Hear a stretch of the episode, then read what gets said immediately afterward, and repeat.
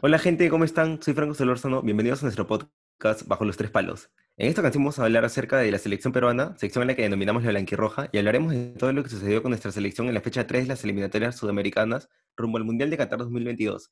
Y bueno, sin más me encuentro con Aarón y con José. ¿Qué sensación te dejó la fecha, Aarón? Hola amigos, ¿qué tal? Mucho gusto. Les habla Aarón Baltazar y sin más preámbulo empezaremos hablando acerca de la tercera fecha de estas eliminatorias.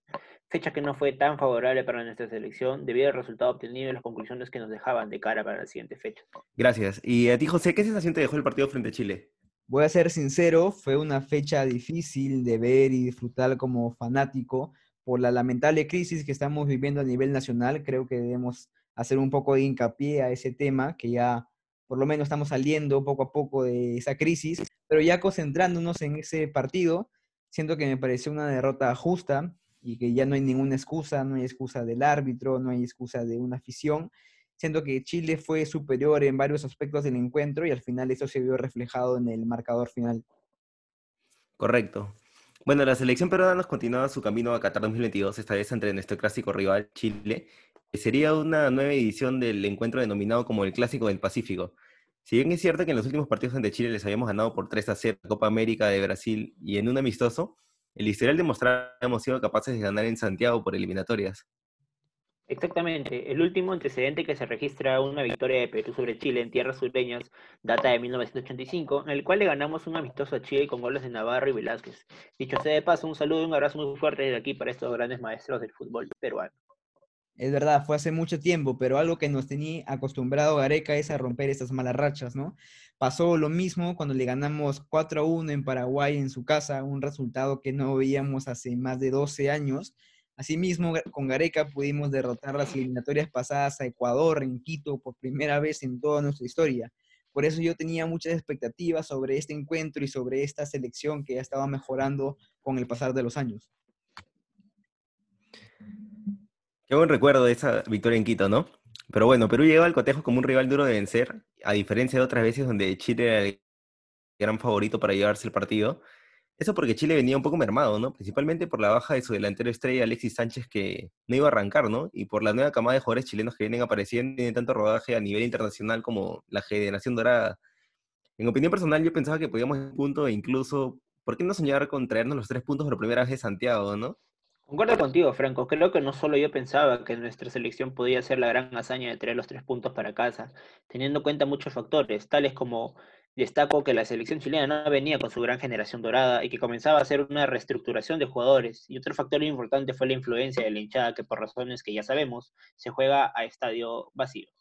Sí, concuerdo mucho con Aarón. Eh, estamos hablando del clásico del Pacífico, o sea, la hinchada aquí va a influir mucho en este encuentro. Y también un punto más, yo pensé que íbamos a salir a darlo todos luego de ese mal sabor de boca que nos dejó la jornada pasada contra el partido de Brasil. Y como lo dije en el anterior episodio, si jugábamos contra Brasil, siento que le podemos dar pelea a cualquier selección, pero no fue así. Siento que no jugamos como ese partido y al final nos costó. También es importante resaltar que Reinaldo Rueda, el técnico de Chile, volvió a llamar a algunos jugadores de su denominada generación dorada, ¿no? Aquellos que le dieron el bicampeonato de la Copa América Chile, como el capitán y arquero Claudio Bravo y Jambo Seyur. ¿Qué opinión tienen de esto? Bueno, como había comentado anteriormente, la selección chilena tenía que hacer cambios importantes para poder buscar nuevos resultados y la estrategia del DT chileno fue tener una selección combinada, una selección mixta, mixta en base a la experiencia de algunos jugadores y la juventud de jugadores locales, que dicho ya de paso tienen buen talento. Claro que sí, el partido arrancaba con nuestra un 4-2-3-1, Galés iba al arco, el 4 al fondo con Advíncula, Araujo, Abrán y Trauco. En la volante Aquino y Tapia en la primera línea, Yotun esta vez un poco plantado y abierto se le oreja Flores y Carrillo. Y dejaban como nueve a Ruidías, ¿no? A la expectativa de que podría entrar la Padula, quizás. El dato negativo de esta alineación es que Araujo y Abraham han jugado juntos, o mejor dicho, han sido la pareja de centrales, sumando los minutos en cancha, menos de cinco partidos.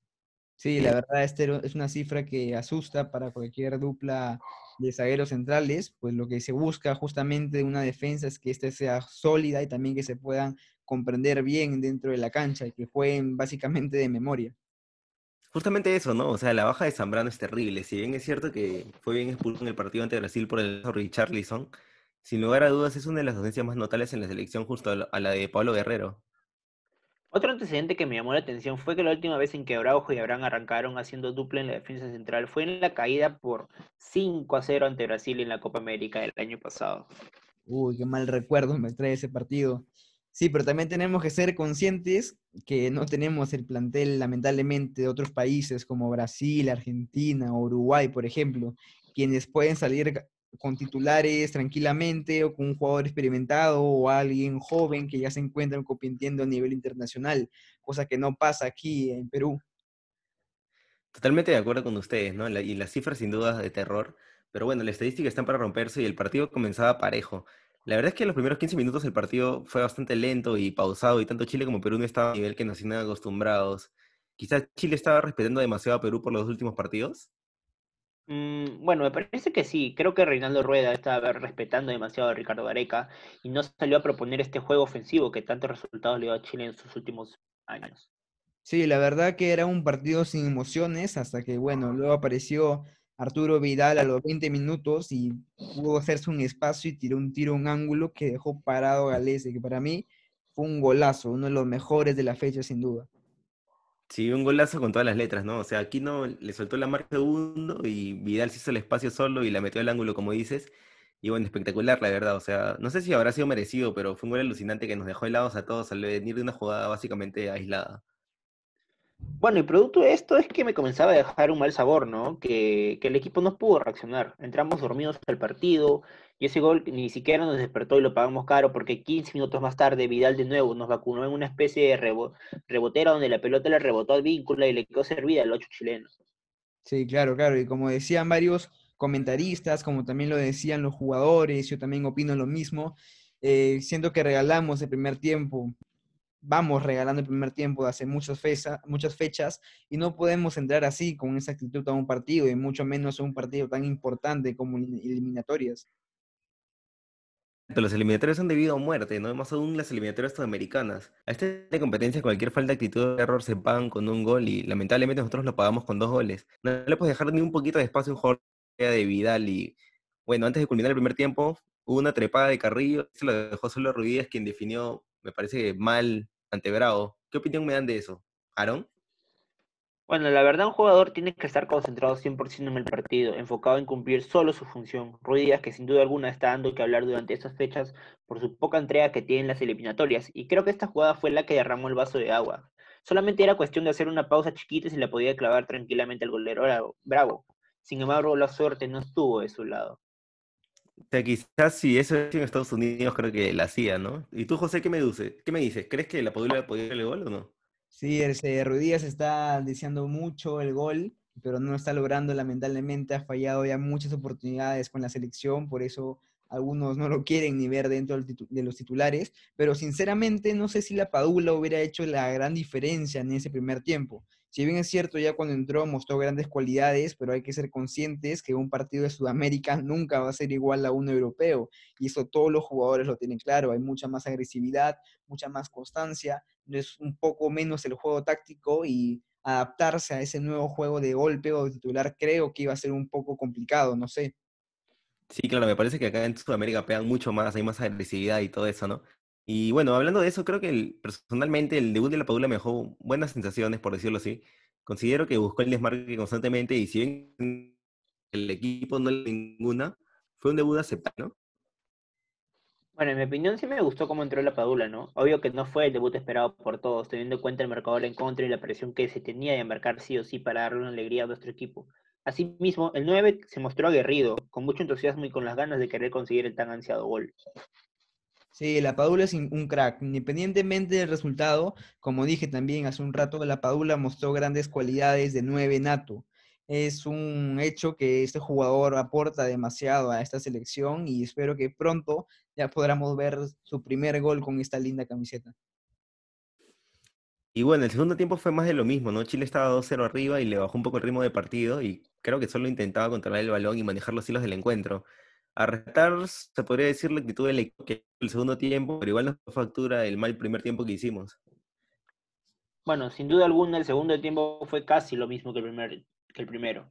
Chile trataba de enfriar un poco el partido y trataba de tener más posición de balón, mientras que nosotros teníamos que salir a buscar el empate a como del lugar. Los jugadores estaban con la presión de marcar y el tiempo en contra, pero la actitud seguía intacta. Sí, fue complicado reaccionar en este segundo tiempo. El tiempo básicamente nos jugó en contra. Es verdad, como dicen ustedes, la actitud de los jugadores cambió, pero al final no se pudo reflejar en el marcador. Nos salió muy caro regalar este primer tiempo y nada. Al final el resultado. Bueno, el partido me deja.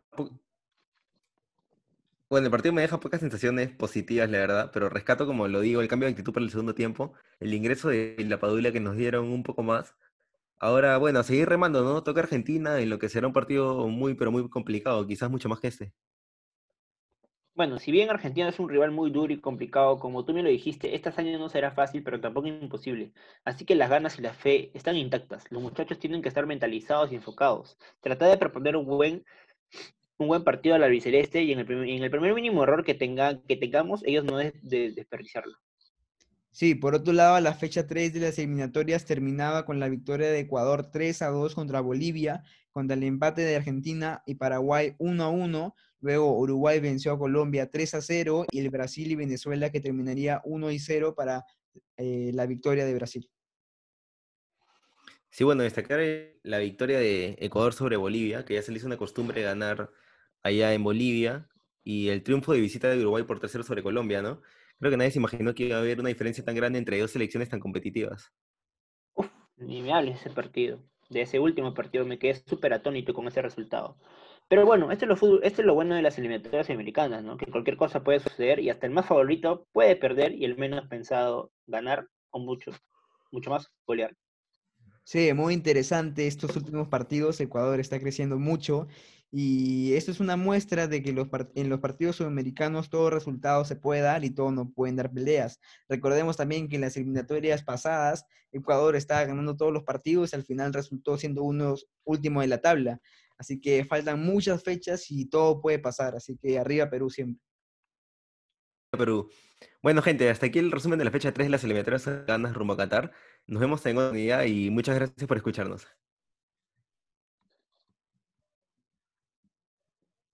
Ya, ya está. Quedó bien, ¿no? Puta, sí, ¿cuál les gustó más, este o el otro? Siento que este. este Bueno. me gustó más a mí. Puta, mil de la ¿Este? Padula ya, pero no sea. Me da igual, me da igual, igual. Fácil, si Ya, la- la- recórtalos, pues, este... Claro, o sea, recórtalos, José, y pucha, y nos dices cuál está mejor, pues. Me pasas el que esté mejor.